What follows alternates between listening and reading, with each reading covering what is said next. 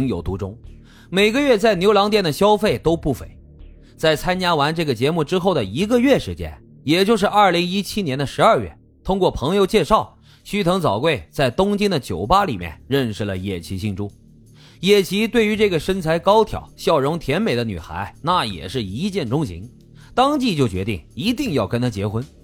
据野崎同行的下属回忆，从东京到回合格山县的路上，野崎都舍不得和须藤早贵挂电话，一直在跟他煲电话粥，一副十足沉浸在恋爱当中的样子。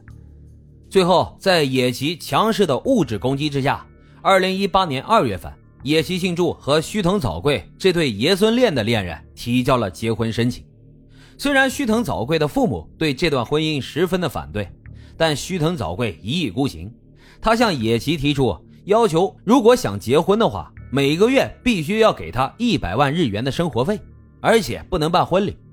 虽然野崎信助想要过给自己的嫩妻来一个盛大的婚礼，但是既然他自己要求不办婚礼的话，那他也只能够按照他说的来做了。至于每个月一百万日元的生活费，对于野崎来说，这都是小钱。因此，这对相差了五十五岁的恋人，在认识不到三个月之后，就迅速迈入了婚姻的殿堂。据野崎幸助的心腹下属后来回忆，其实，在野崎和须藤结婚之后，俩人并没有长期住在一起。须藤呢，一般都是住在东京的公寓当中。而野崎幸助则多是在和歌山，但是每个月一百万日元的生活费都是按时打给了须藤的账户上。如果因为其他的事情转账晚到几天的话，须藤就会直接打电话过来问野崎幸助为什么没有转账给他。公司的老员工都觉得须藤就是为了野崎幸助的巨额财产才委身于他的，希望野崎幸助能够自己小心一点。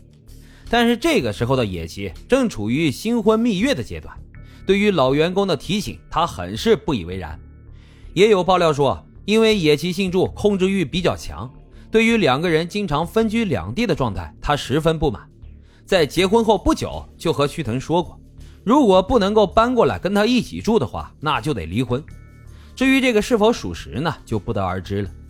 但是到了二零一八年四月。俩人确实都住到了合格山的别墅当中。